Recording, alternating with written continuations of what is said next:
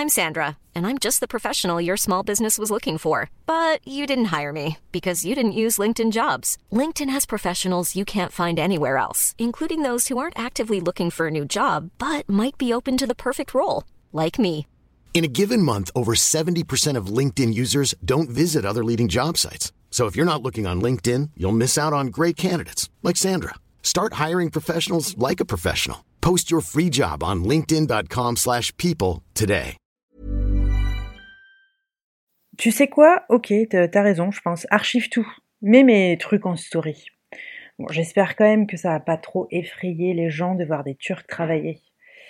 Peut-être qu'il faudrait que tu demandes à Orlan son avis sur ça, quand tu te réveilleras dans 2-3 heures.